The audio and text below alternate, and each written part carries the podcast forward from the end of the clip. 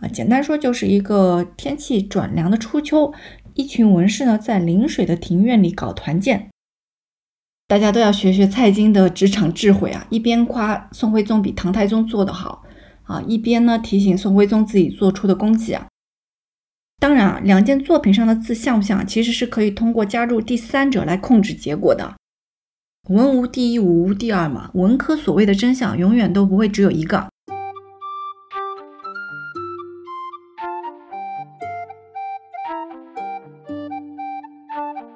这期要讲的话是宋徽宗召集的文会图，啊，文会也就是文士的聚会，但不能只饮酒作乐，要赋诗作画，切磋学问，这样的聚会呢才叫文会。而这幅画的主场景啊，是一群文士围坐在一起宴饮。那么为什么这幅画被叫做文会图呢？最关键的线索呢，就藏在这幅画的背景之中，在背景之中有两棵大树，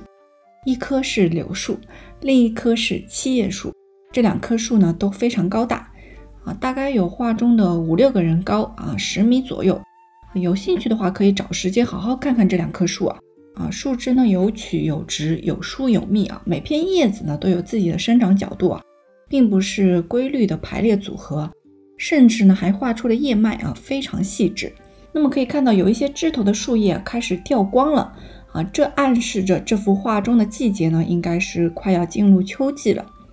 那么在柳树下，隐约可见一张用石片垒起来的桌子，上面呢放着一把古琴，两本随意叠放的书，一卷稍稍打开的画卷，还有小香炉、砚台啊，这些散落在背景里的细节啊，看上去是无关紧要的东西啊，但其实非常的重要，这是在暗示我们画中的文士们啊，曾经在一起啊，弹琴、看书、赏画、品香、写字啊等等。那么画家呢，就用这些细节啊，点出了这幅画的题目啊，文会图啊。如果没有这些细节的话，这群文士啊，就只是在饮酒作乐了，而不是文会了。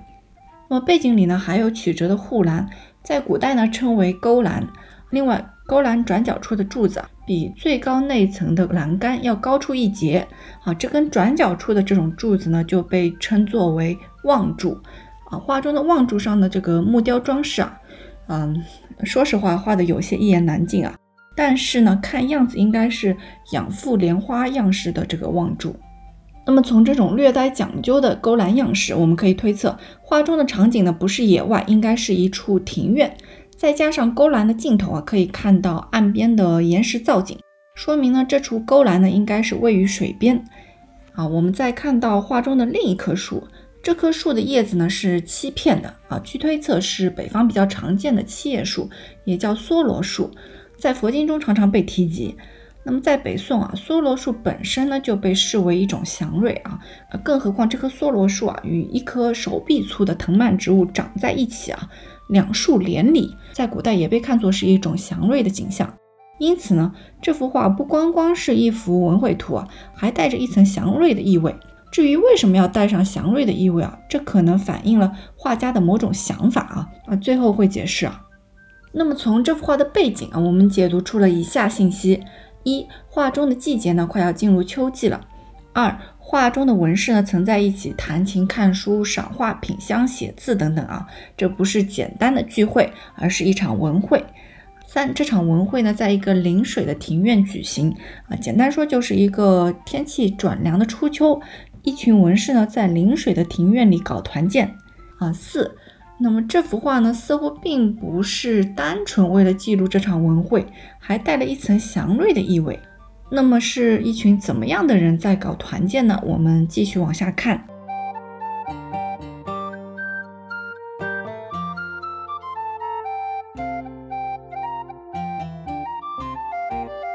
其实这幅文绘图的主场景啊，与另一种主题的画作《十八学士图》非常相似。有兴趣的可以找一下之前讲《十八学士图》的那期啊。嗯，南宋呢有一位叫做洪阔的人，在他的《盘州文集》中非常详细的记录了一幅宋代的十八学士图。我们可以对比着他的记录啊，来看看这幅画。那么首先在七叶树下站着两个人啊，一个人头戴道冠，身穿白色的袍服。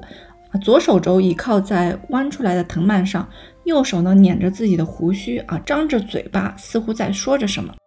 那么在他的身前呢，有一个人正看着他，那个人呢是一副士大夫模样打扮啊，左肩靠在一根一人高的木条上，双手呢还紧紧地把着这根木条啊，似乎有些站不稳。那么再仔细看，可以看出这两个人都有一些脸红啊，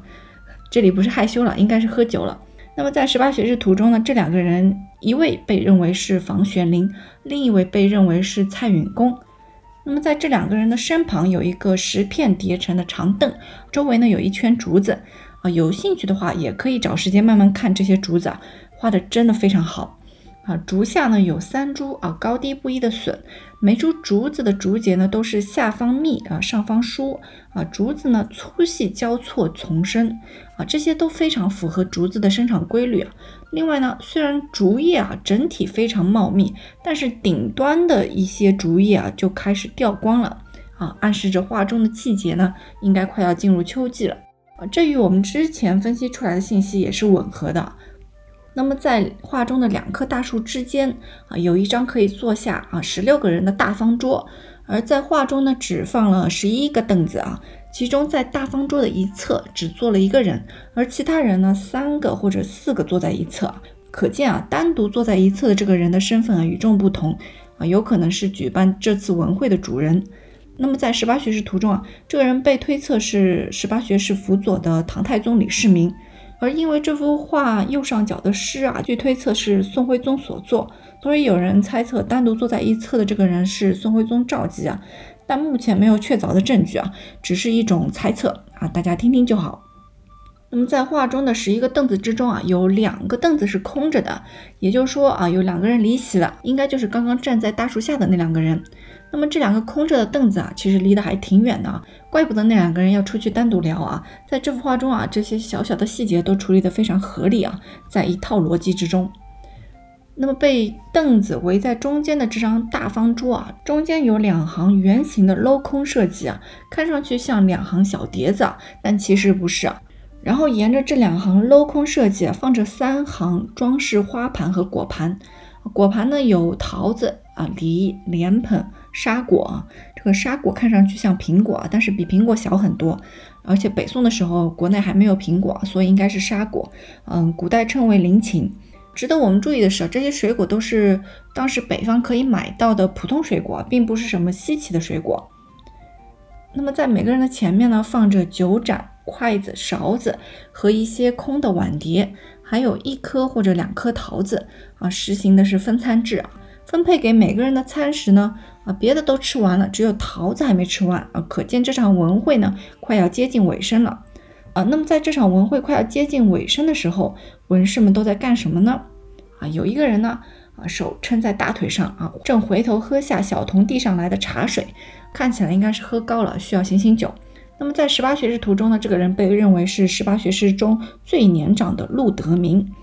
那么在这个人的右侧啊，有一个身着红衣的人啊，一边拱手向前，一边回头看啊。他之前可能与身前的某个人正在交谈，后来呢又被身后的什么事情吸引过去了啊。在十八学士图中的这个人被认为是编撰了二十四史中的梁书和陈书的姚思廉。那么这个人的身后啊，究竟发生了什么事情呢？啊，有一个人站了起来啊，拿着一个大号的快板啊，这个其实叫拍板啊，是古代的一种乐器啊，说唱的时候会用来打节奏啊。这个拿着拍板的人张着嘴巴，似乎正在唱念着什么。那么在拿着拍板的人的身前啊，坐着一个人，他左手拿着酒碗啊，右手做着手势啊，张开嘴巴啊，似乎也在唱念着什么。那么在十八学士图中啊，这个左手拿着酒碗的人呢，被认为是擅长谱牒学的李守素。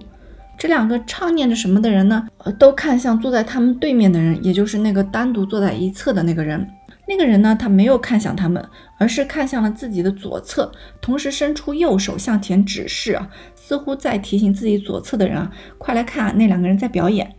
那么在他的左侧呢，有一个人啊，手撑在大腿上啊，脸颊呢有些红啊，闭着眼睛啊，看上去是喝多了，但是酒品还不错，不打扰别人啊，乖乖的坐着，很可爱。那么在十八学士图中呢，这个人被认为是李元道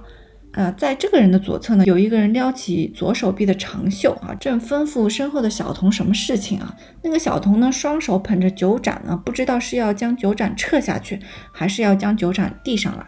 那么在十八学士图中呢，这个人被认为是唐代的大儒盖文达。那么在这个人的左侧还坐着两个互相拱手的人，脸都有点红啊，喝的都差不多了。其中一个人的身后呢，站着一个仆人，正上前在他的耳旁报告着什么。啊，那么在他们两个人的几步之外呢，还有一个小童恭敬的拱手站着，似乎在等待差遣。那么在十八学士图中呢，这两个文士啊，一位被认为是李世民的继室啊，也就是秘书薛元敬。另一位呢，则被认为是李世民的妹夫苏旭。画中的这些文士们都在一条故事线之中啊，然后每个人呢都有自己的故事啊，不是呆呆的坐着，这就使得整个宴会场景啊非常的生动，好像现实中的文会就是这样的，画的真的非常非常好。嗯，另外值得我们注意的是，画中有四位文士都穿着。白色的长袖衫，外面套了一件褐色的短袖啊，这种短袖呢被称为半臂啊，臂膀的臂，半臂。还有两位也穿的一样，都是白色长袖衫啊，其中一位呢是举行这场文会的主人，在剩下的人中啊，一位是道袍，四位是官服。那么在这些人中啊，有接近一半的人啊，包括举行这场文会的主人啊，都是宴服啊，也就是日常家居服啊。可见这场文会呢是一场非正式的宴会。那么从这幅画的宴会场景，我们又解读出了以下信息啊啊：一，这是一场非正式的宴会；二，这幅画的文士宴会的部分啊，与宋代成立的十八学士图非常相似。那么其实啊，不光文士宴会的部分非常相似，啊，仆人干活的部分也非常相似。我们也来具体看一下。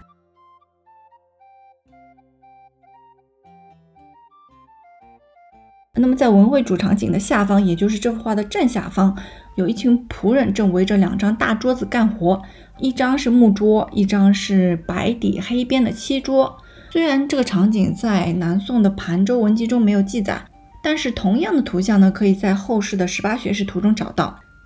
首先，在木桌的一侧有一个小童木一样的人弯下腰啊，左手扶着桌子的边沿，右手拿着抹布啊，正在擦桌子。在木桌上呢，放着一个木质的大酒勺，两个白色瓷质的酒壶，一个陶制的盘子和一套白色的瓷质酒盏。那么从桌上的细节啊，可以看出来，这张桌子啊，之前是用来备酒的。啊，在这里倒好酒，再端给文士们。那么在桌子的前面呢，放着一个大木桶，上面罩着一个带提手的竹编盖子。据说这个大木桶啊是茶焙，烘焙的焙啊，顾名思义就是用来烘焙茶的。里面呢会分成上下两层啊，上层放茶，下层放炭火。啊，烘焙完之后呢，也可以直接用来储存茶。那么在木桌的后面还站着一个人，他留着胡子，看上去应该是总管之类的身份。他双手呢端着一个非常精致的大盘子啊，扭头看向他的右侧，这个大盘子是带花纹的，而且是金边的。就算是放到今天啊，这个设计也是非常好看的啊。那么刚开始呢，有学者认为啊，这个大盘子是白釉地青花瓷。那么后来呢，台湾学者通过光学摄影结果判断，盘子上面的不是青花纹样。而是褐色的点状纹样，啊，推测有可能是水晶玛瑙之类的。那么用得起这种盘子的人家啊，肯定就不是一般的富人了。那么在拿着大盘子的这个人的右前方，放着一张白底黑边的漆桌，啊，有两个小童模样的人正在忙碌，啊，一个绿衣小童呢低着头，啊，左手拿着一套茶盏，右手呢拿着一个金色的长柄茶匙，正从一个茶罐里舀茶。他拿的茶碗呢是金边白釉的，盏托呢是金边黑漆的，也有一说是黑釉瓷啊，样式是既低调又奢华啊，品味非常不错。这位绿衣小童身前的桌子上还放着很多套空茶盏，可以看出来他现在非常忙碌，要往这些空茶盏里都放上茶。那么从桌上的细节可以看出啊，这张桌子现在是用来备茶的。那么据考证，宋代的酒宴之后啊，主人家才会上茶，呃，茶之后呢，有时还会安排歌舞，啊，所以古人看到这个备完酒又备茶的场景啊，就会知道画中的文会呢已经接近尾声了。另外非常有意思的是，这个场景描绘的是点茶，我们现在熟知的点茶就是把茶沫放在茶盏里，然后呢，使用一种名为茶筅的工具啊。在沸水冲点的茶汤里不断搅动，啊，使茶汤产生浓密的泡沫。但是这幅画中呢，并没有出现茶筅，这是因为啊，直到北宋初期啊，点茶用的工具还不是茶筅，而是金属制的勺状茶匙，而且黄金茶匙被认为是最好的，就像画中的这样。而到了宋徽宗时期啊，茶筅就逐渐取代了茶匙。因此呢，这幅画中的点茶其实是一种比较古老的方式啊。由此也可以推测，这幅文绘图所参照的十八学士图啊，应该是在宋徽宗之前就已经有了，而且之后临摹的人呢都没有修改点茶部分的图样啊，就一直这样流传下去了。那么在备茶的漆桌前面放着一个带绳子的小木桶啊，应该是用来打水的。木桶前面呢还放着一个储水用的青铜大缸。啊，另外旁边呢还有一个白色的瓶子啊，这个瓶子呢位于备茶的桌子和备酒的桌子之间。那么从它的造型来看，应该是一个梅瓶。梅瓶呢是一种盛酒器，那么里面呢应该装的就是酒。那么在绿衣小童的身旁啊站着一个黄衣小童，他低着头看着绿衣小童手里的茶盏啊，伸出手似乎要接过茶盏。嗯，在他的身前呢放着一个炉子。这个炉子呢被称为燎炉啊，火急火燎的燎啊，燎炉里呢正加热着两个汤瓶啊，仔细看的话可以看出啊，汤瓶的把手是白色的啊，与金色的瓶身是不一样的，所以这个把手可能用的是隔热的材料啊，画的非常的细。那么在燎炉的前面呢放着一个青铜鼎，一旁的木质矮桌上呢则放着一个铜盆，铜盆里面呢还放着一个罐子，这些的用途就不详了。在青铜鼎的前面放着一个白漆黑边的小柜子，这个小柜子呢被称为都篮啊，都市的都，篮子的篮啊，都篮是茶具或酒具的收纳箱啊。画中的都篮呢，柜门被打开了一半啊，可以看到里面有收纳好的茶碗、茶盏等茶具。一个茶具的收纳箱啊，都可以做成白漆黑边的柜子啊，可见这家主人对茶具啊非常讲究。那么，在都兰的一旁，还有一个梳着两个发髻的小童，正坐在凳子上休息。那么，在这幅描绘文士们聚会的画中啊，特意画出干活的仆人啊，甚至还有休息的仆人啊，真的非常难得啊！这种图像刚刚开始被创作出来的时候，一定引起了不少关注啊。那么再往下可以看到这幅画的右下角啊，这里呢有一处位于水边的勾栏，那么与画面上方的勾栏样式是一样的啊，可见这个文会场所至少是两面环水的地方啊，非常别致。那么从这幅画备酒和备茶的场景，我们又解读出了以下信息啊：一，画中的文会呢已经快要接近尾声了；二，因为这幅画中的点茶是宋徽宗之前的方式，所以至少这部分场景的图像成立时间啊。早于宋徽宗时期，应该是原样临摹了十八学士图。那么这幅画究竟是什么时候画的呢？我们来看看画面上方的两手提示啊，看看有什么线索。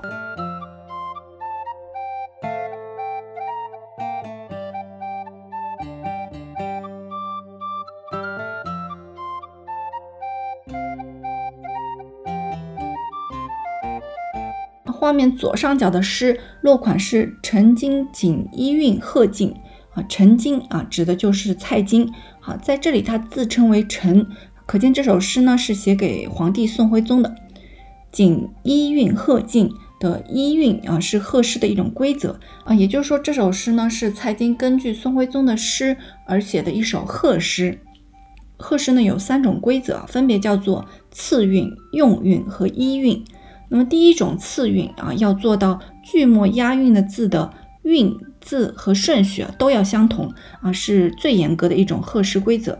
那么第二种用韵啊，则做到韵同字同就可以了，顺序可以不同。那么前两种贺诗的规则呢，都需要韵同和字同啊，只是顺序同不同的区别。而第三种规则一韵就相对简单多了啊，只要做到韵同就可以了，字可以不同，顺序也可以不同。啊，由此也可以知道，在三种贺诗规则之中啊，只要有字不同啊，就是一韵诗了。那么画面左上角蔡京的贺诗呢，与画面右上角的诗相比啊，韵都是一样的，甚至有三句句末押韵的字都一样啊，依次是同、中、雄，只是第三句句末押韵的字不同啊，因此呢，这是一首一韵诗。一的韵呢，就来自于画面右上角的诗。啊，也就是说，蔡京的贺诗与画面右上角的诗是一种唱和关系，而蔡京的贺诗呢是按照宋徽宗的诗写的啊，那么我们就可以推知画面右上角的诗是宋徽宗写的。我们先来看看画面右上角宋徽宗的诗是一首怎么样的诗啊？那么看过前几期介绍的画的人啊，可能会觉得这首诗的字啊不是瘦金体啊，真的是宋徽宗写的吗？啊，其实啊，瘦金体是宋徽宗的官方御用字体，用于诏书、手谕之类的正式文件。他还会写别的字体啊，比如行书啊、草书啊。至于宋徽宗为什么在这幅画里不用瘦金体而用行书呢？我个人认为，这可能与这幅画的内容有，最后会分析啊。那么宋徽宗的诗是这样的：如临华国古今同，吟咏飞豪醉醒中，多事作兴之入垢，图画有喜见文雄。啊，具体意思就是儒林华国古今同，光耀国家的儒家学者们古今都一样，吟咏飞豪醉醒中，他们吟诗作画写字啊，酒醉酒醒。多事作兴之入垢。多事是众多的闲事的意思，作兴是教化百姓的意思，入垢的垢呢是拉开弓箭的意思。入垢的表面意思是进入弓箭的射程内，深层意思呢源自一个成语啊，入伍垢中。这个成语故事是这样的，相传唐太宗李世民曾经私下去端门啊，也就是进士们考试的御史府，然后他看到新进的进士们排着队走出来啊，非常高兴啊，说天下英雄入伍垢中矣。啊，也就是天下的有志之士都为我所用了。那么宋徽宗的这句“多是作兴之入垢”，就是引用了唐太宗李世民的典故，意思是像唐太宗那时候一样，众多的贤士受到感召为我所用。那么最后一句“画图有喜见文雄”，特别喜欢为文豪贤士们画像。这里呢，其实还暗藏了另一个唐太宗李世民的故事啊。嗯，简单说就是李世民登基之后啊，请人为辅佐他登基的十八学士画像啊。具体内容可以翻找之前讲十八学士图的那期啊。那么宋徽宗的这句“画图有喜见文雄”的意思，其实就是像唐太宗一样啊。宋徽宗我也特别喜欢为文豪贤士们画像。那么实际上呢，宋徽宗的确这么做过，他曾经在崇宁三年六月命人为功臣们画像。啊，当然，宋代不只有宋徽宗这么做过，他的父亲宋神宗、哥哥宋哲宗，啊，也曾经为大臣们画像。而值得注意的是，宋徽宗在画像的前一年，崇宁二年，下诏撤回了哥哥宋哲宗命人画的元佑功臣肖像，然后在第二年添画了崇宁和元丰两朝功臣的画像。因这是因为在这个时期，宋徽宗和蔡京啊，刚好在严格打击元佑党人，也就是说。皇帝为功臣们画像啊，不仅仅是画像而已啊，更是宣扬政治风向的重要事件。嗯，其实这期讲的文绘图啊也是这样的，具体最后会分析。那么宋徽宗诗的最后两句“多事作兴之入垢，画图有喜见文雄”，表面上说的是宋徽宗将众多的贤士纳入麾下，还为他们画像。啊那么深层意思呢，是宋徽宗将自己比作唐太宗李世民。这整首诗表达的是宋徽宗有同唐太宗一样的志向啊，希望人才汇集为其所用。那么宋徽宗在诗中将自己比作唐太宗，那作为大臣的蔡京是如何反应的呢？我们来看蔡京的贺诗：明时不与有唐同，八表人归大道中，可笑当年十八世。今轮谁是出群雄？具体意思是啊，明时不与有唐同啊，明时是本朝的意思，有唐呢是唐朝的意思。明时不与有唐同，也就是宋朝跟唐朝不一样。八表人归大道中，八表示八方之外啊，指极远的地方啊，意思就是连遥远地方的人啊都为国所用了。其实这句诗的深层意思，说的是蔡京所主导的一个教育政策。啊，崇宁元年八月二十二日，刚刚上任宰相的蔡京啊，就提议实施被称为“天下三社法”的学校教育制度。那么，原先神宗朝的三社法只是在中央的太学实行，而蔡京呢，将其推广到了各个州县，让各个州县也实行相似体系的学校教育，并且呢，学生可以从州县啊一步步考到中央的太学。然后呢，再从太学中选出学习成绩最为优秀的学生为国所用，因此呢，就有了蔡京诗中所说到的“八表人归大道中”这种盛况出现。那么“明时不与有唐同，八表人归大道中”啊，这句的深层意思就是宋徽宗朝与唐太宗时期不同。蔡京的潜台词就是比那个时候做得好。那么通过推行天下三社法，全国的人才都已经被收入皇帝的麾下了。宋徽宗在自己的诗中表示，自己希望做得像唐太宗李世民一样，呃，人才能汇集到他的身边。那么蔡京呢，就直接夸他已经做得比唐太宗好了，因为自己帮他推行了天下三社法，天下的人才呢早就在他的麾下了。大家都要学学蔡京的职场智慧啊，一边夸宋徽宗比唐太宗做得好啊，一边呢提醒宋徽宗自己做出的功绩啊。那么蔡京诗的第二句“可笑当年十八士，今轮谁是出群雄”，啊，也就是说当年的十八学士啊，真是好笑。还要通过争论才能选出英雄啊！这其实是在嘲笑唐太宗时期选拔人才的方式落后啊。也就是说，科举制度不行，通过争论才能选出状元，不如蔡京推行的天下三社法科学有效。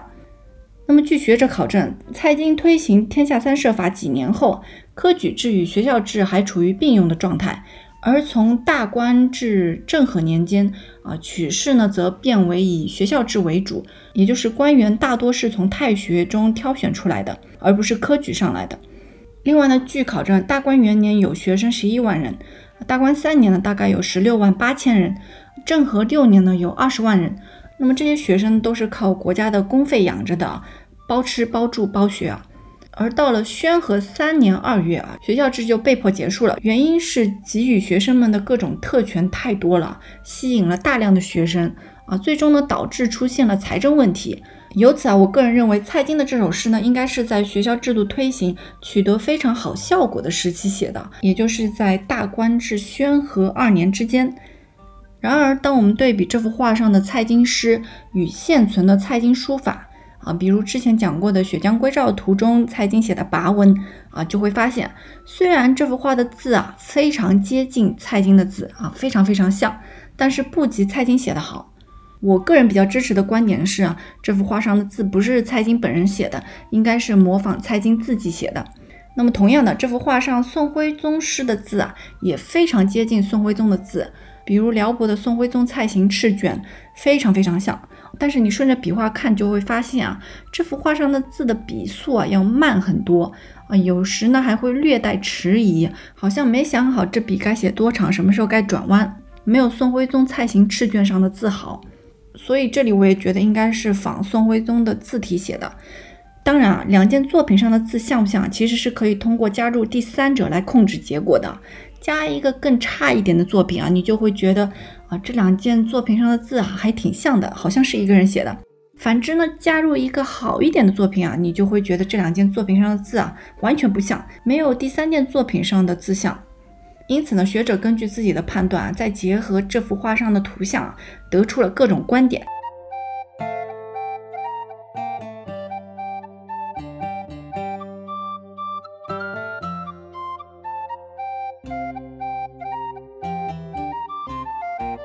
首先争论的是啊，这幅画到底跟宋徽宗有没有关系？那么从刚刚的文字对比来看，画上的题诗与宋徽宗和蔡京的字啊非常像，而且画中呢有很多物件都符合宋徽宗时期的气质，嗯，比如砚台和墨块与宋徽宗朝政和八年马少廷夫妇墓室出土的抄手砚和墨块非常相似啊等等，所以目前普遍认可的是。这幅画与宋徽宗的确相关啊，那么就有人开始争论新的问题了，那就是到底是真迹还是摹本啊？是真迹的话，又是什么时候的真迹？是摹本的话，又是什么时候的摹本？这就有了很多不同的观点啊。有学者以画中的花押为主要依据啊，从宋徽宗花押的变迁来看，这幅画上的花押属于宣和年间宋徽宗的花押。因为宋徽宗的花押“天下一人”啊，前期啊这个天下垂的两笔啊，分别是向左右倾斜的。但是以政和二年的瑞鹤图为界啊，到宣和年间啊，以草书千字文为代表，这个天下垂的这个两笔啊，不再是分别向左右倾斜了，而是其中有一笔直接垂直向下。因此这幅画的花押有一笔直接垂直向下。更接近宣和年间的花押被认为是宣和年间的作品，呃，然后呢又分出三种观点，一种观点认为这幅画是宣和年间的宋徽宗作品，另一种观点认为是这幅画是宣和年间宋徽宗指导下的画院作品啊，这也是目前官方的观点啊。还有一种观点呢，认为是祖本是宣和年间的，而这幅画其实是一幅摹本。那么认为是摹本的学者们的主要依据是画上缺少宋徽宗本人的印章。而且画中酒壶的造型年代啊要晚于北宋时期，更像是南宋中期的金银直壶啊。再加上这幅画上最早的印章啊，属于明代的收藏家向元变。然后呢，这里又分出三种观点啊啊，一种观点认为是南宋时期的摹本，另一种观点认为是元代的，还有一种观点认为是明代的。认为明代的这部分主要是欧美学者。一般情况下，你想要往哪个时代推啊，就在论文中多举出那个时代的作品就可以了。但问题是啊，举例的作品中啊，又存在很多年代存在争议的作品啊。要用的话，就要先解决举例作品的年代问题啊，要不断的自证下去啊，就是一场无限游戏啊，根本就没有头。呃，所以呢，很少人呃，或者说没有人的论文是完美的。文无第一，武无第二嘛。文科所谓的真相，永远都不会只有一个。嗯，因此呢，最后啊，我们就撇开啊是真迹还是摹本的问题啊，来想想这幅画究竟想要表达什么啊？为什么要创作出这样一幅画啊？明明有十八学士图了，为什么还要创作出这样一幅画？那么，既然现在普遍认可这幅画与宋徽宗有关啊，那么我们就从宋徽宗的角度来想想这幅画的意义啊。之前分析过啊，这幅画中的人物啊，无论是文士还是仆人，都可能临摹自一幅叫做《十八学士图》的画。那么《十八学士图》呢，与唐太宗李世民有关啊，这一点呢，宋徽宗和蔡京应该也是知道的，因此呢，才会在为这幅画题诗的时候，自然而然地使用到了唐太宗的多个典故啊。然而这幅画的背景和提示啊，在十八学士图中并没有出现，是这幅画独有的内容。因此呢，相比画中的文士和仆人啊，这幅画的背景和提示之中啊，更有可能藏有这幅画原创者所要表达的信息啊。那么关于题诗啊，我们已经看出来了，宋徽宗的诗啊，反常的使用了行书字体，而不是他官方御用的瘦金体啊。他选择用行书来为这幅画题诗啊，说明他认为这幅画的内容啊不适合用官方正式的字体啊，也就是说，宋徽宗认为画中的文会是一场非正式的宴会。那么这一点呢，我们已经从画中人物的穿着中看出来了，有一半的人都是艳服，也就是日常家居的服装，连举办这场文会的主人也穿着艳服啊，呃，肯定是一场非正式的宴会。那么，在宋徽宗的眼中，一场非正式的宴会又代表着什么呢？在古代，皇帝与大臣举行宴会啊，是维系礼乐制度的一环了，分为正式的大宴和非正式的曲宴。那么，像画中的这种宴会呢，就属于曲宴的一种。那么，曲宴呢，是君臣之间的一种非正式的小型会议啊，也就是啊，也就是皇帝的私人宴会。啊，前后呢会有赏花、钓鱼、看画、观书之类的活动啊。那么在曲宴上，君臣之间会进行赠诗、恭贺啊，恭贺也就是贺诗啊，这是曲宴的一种惯例啊。这种君臣的诗歌惆怅，不仅是君臣之间的文学交流行为，还是整个国家礼乐文化兴盛的标志。或者说是一种表现方式啊，这些诗歌呢，往往会歌颂四方无事、天下同乐的太平志士啊，就像蔡京诗中的那句啊“明时不与有唐同，八表人归大道中”的内容一样。而这些诗歌呢，也并非泛泛的歌颂太平啊，还会服务于当时具体的政治政策啊，就像宋徽宗在诗中说啊。多事作兴之入构，画图有喜见文雄啊，表达自己积极吸纳人才的意愿，也就像蔡京在诗歌之外赞颂天下三设法吸纳人才的效果，似乎是要倡导继续推行一样啊。通过他们君臣二人的诗歌惆怅啊，看到这两首诗和这幅画的人们啊，就会对国家教育人才的制度有更深刻的理解和认识，明白皇帝心中对国家人才教育的政策导向。那么此外呢，画家在这幅画的背景之中加入了有祥瑞之兆的梭罗树，加入了连理树，这就使得这幅画呢又含有了一层祥瑞的意味。呃，因此呢，这幅画在宋徽宗的眼中啊，也许是一幅预示着国家人才济济的祥瑞画；那么在蔡京的眼中呢，也许是继续推行新的人才选拔教育制度的官方保障。那么在普通民众眼中呢，也许是国家鼓励教育、积极从州县吸纳人才的决心。而不知道这些背景信息的人看来呢，也许就是一幅一群文士聚会的画，啊，没有对错，只是身份角度不同啊，看到的都是真相。